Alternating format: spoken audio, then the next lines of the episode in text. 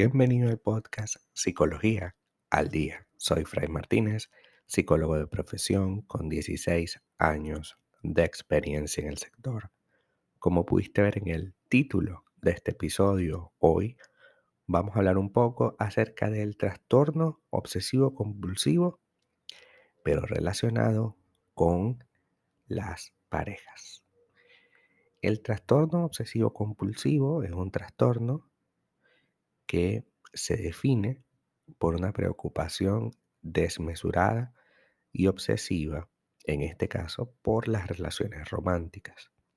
Las personas con esta patología o con este problema suelen tener pensamientos recurrentes e intrusivos, es decir, no lo planifican, les llega sobre su pareja, su relación o sobre la persona que en este momento le está gustando pueden entonces experimentar una necesidad obsesiva de estar cerca de esa persona a cualquier precio.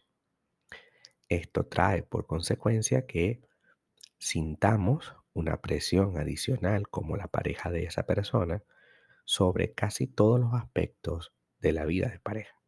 Es decir, esta persona con trastorno obsesivo compulsivo ligado a las parejas puede sentir miedo a ser engañada o a ser abandonada, lo que puede desencadenar la aparición de comportamientos compulsivos para intentar evitar la ansiedad.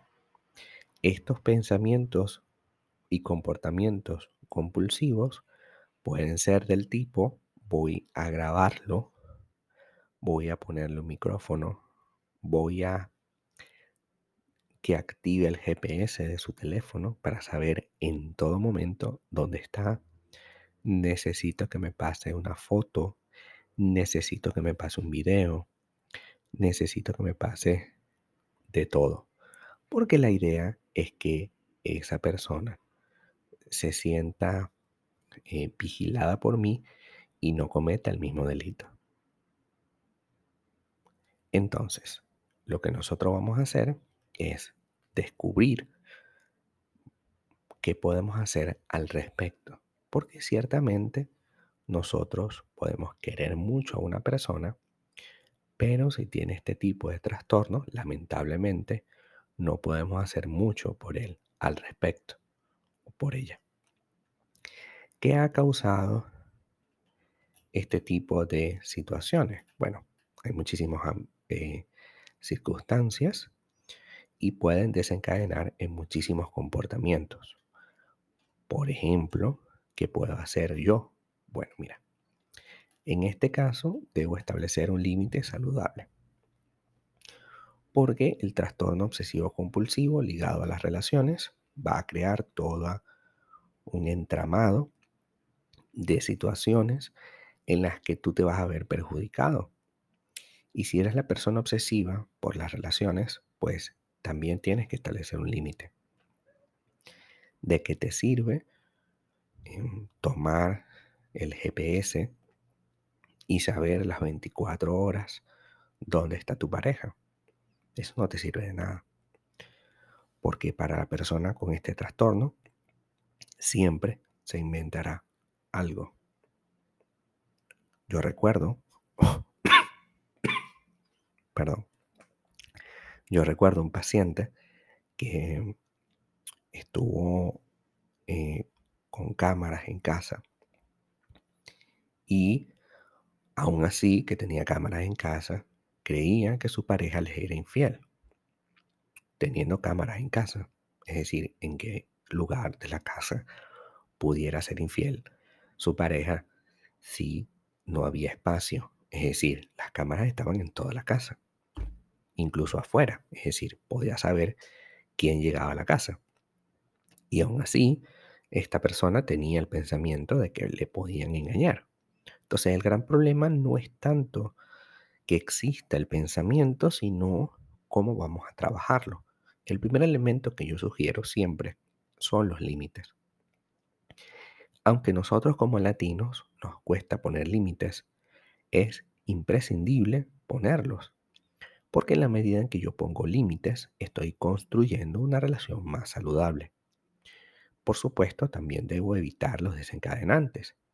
Debemos identificar cuáles son los motivos que propician o desencadenan todos tus síntomas obsesivos y ayudar a evitártelos y a reducirlos. Generalmente, la falta de comunicación con mi pareja o esos vacíos comunicacionales pueden crear la idea o la tendencia de que no estamos siendo lo suficientemente eh, abiertos con nuestra pareja. Me explico.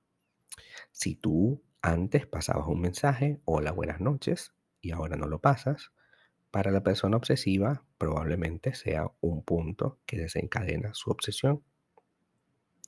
Por tanto, es necesario que nosotros establezcamos cuáles son esos desencadenantes, en este caso, ese mensaje, para seguirlo haciendo. Hola, buenas noches, ya llegué a casa, por ejemplo. Este, buenos días, voy saliendo al trabajo, buenos días, ya llegué al trabajo. Pequeñas pautas, no se trata de decir absolutamente todo lo que hacemos en el trabajo o en el día, pero sí pequeñas pautas que eviten que la persona sienta que le estás abandonando que hay espacios en blanco donde pueda empezar la situación. Por supuesto, debemos asistir a terapia de pareja para poder establecer cuáles son esos desencadenantes, cómo debo desarrollar los límites, de qué manera puedo desarrollar una comunicación plena con mi pareja. Y digo plena y no total, porque esto de total no existe.